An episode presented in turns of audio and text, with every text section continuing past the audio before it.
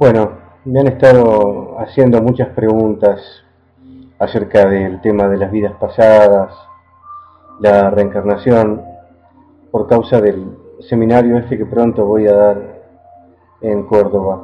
Y bueno, quería responderlas de alguna manera, de una manera global, porque están llegando al mail, están llegando por Facebook.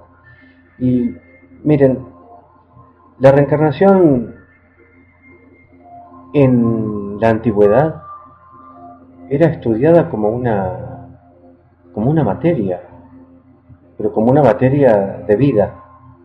Era estudiada como no algo obligatorio, ya que cuando uno ve algo con naturalidad, ve algo como que compone parte de la obra cósmica de la cual uno es actor, eh, no siente obligación hacia eso. Al contrario, siente una atracción de, de velar lo que al principio puede ser misterioso, lo que puede hasta parecer secreto, uno tiene ganas de conocerlo.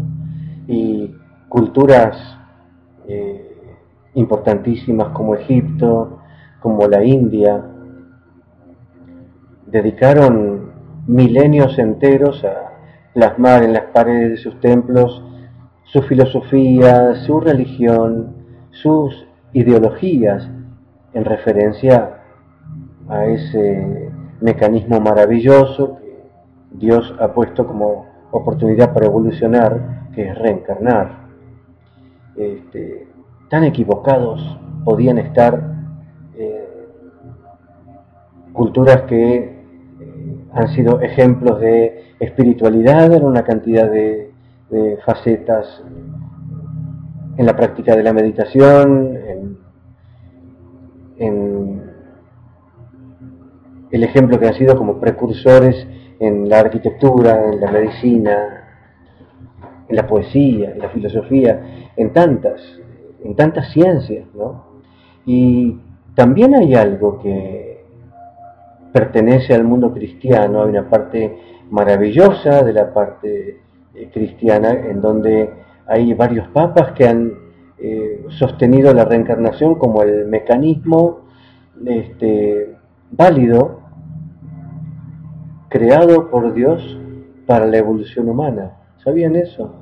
Eh, acá no me va a dar tiempo para desarrollarlo, pero sepan, busquen los que, bueno, con aquellos que nos encontremos, más adelante lo, hablaremos, pero varios papas eh, incluyeron la reencarnación como este único mecanismo de evolución en el universo. De ahí que muchos eh, estudiosos y escritores e investigadores han eh, podido ver o captar en determinadas palabras de Jesucristo, ¿verdad? Eh, ideas destinadas a, al mecanismo de la reencarnación, como por ejemplo cuando habla con Nicodemo y Nicodemo le, dice, ¿no? ¿Cómo entrar al reino de los cielos? Y el Señor le responde algo así como que eh, tendrá que nacer de nuevo, de, agua y de espíritu, convertirse en un niño y allí podrá entrar al reino de los cielos.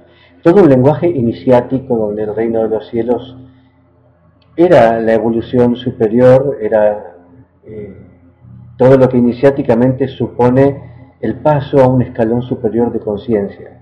Y esto eh, trae incluida el, el conocimiento, pero no el conocimiento teórico, sino el conocimiento práctico acerca de quiénes fuimos, qué hicimos.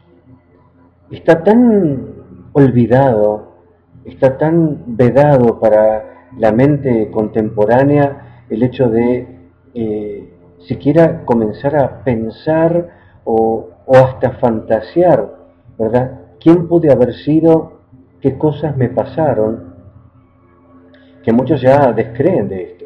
Y sin embargo, dentro de este occidente cristiano y mayoritariamente católico, la propia iglesia eh, en los principios, en el cristianismo primitivo, eh, era un cristianismo eh, gnóstico, no de la escuela gnóstica contemporánea, aquel primer, ¿verdad?, este, cristianismo gnóstico con elementos neoplatónicos, etcétera, que este, tenían a la reencarnación también como una base doctrinal a través de la cual poder comprender el destino, la vida, todas las vidas, pero por sobre todas las cosas, la existencia. El alma es eterna y existe. El alma no muere, entonces por eso hablamos de la existencia referida al alma. Donde hay muerte es porque hay vida, y donde hay vida es porque hay muerte. Son espacios secuenciales, ¿verdad?, de experiencias que nosotros como almas tenemos cada vez que venimos a los mundos de la materia, y este es el mecanismo de la reencarnación. Pero es factible, es factible volver a, recordar, volver a vivir o a revivir eh, experiencias por las cuales terminamos sabiendo, por ejemplo, como, como me ha tocado hacer en las clases o en los seminarios, guiar con las técnicas de la cábala y del árbol de la vida a vidas anteriores a, a quienes asisten a trabajar conmigo, ¿verdad? En ese ámbito, en ese día, ¿verdad? De, estudio de las vidas pasadas.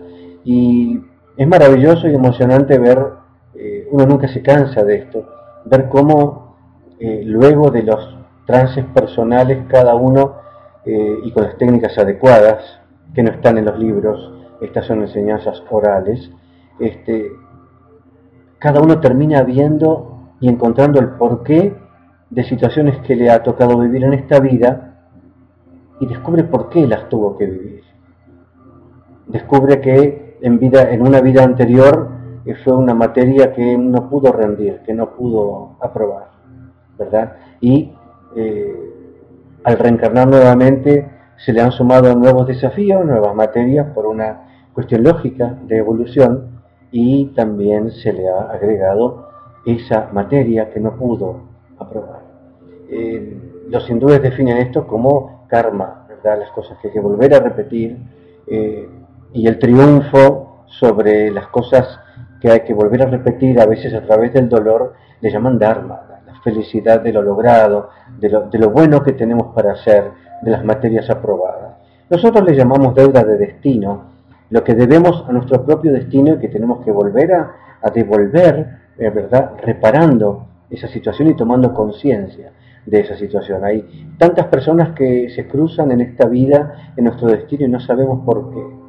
Pero a través de las técnicas de poder comprender las vidas pasadas, eh, terminamos entendiendo qué rol cumplió determinada persona en nuestra vida, por qué estuvo en, tal vida anterior.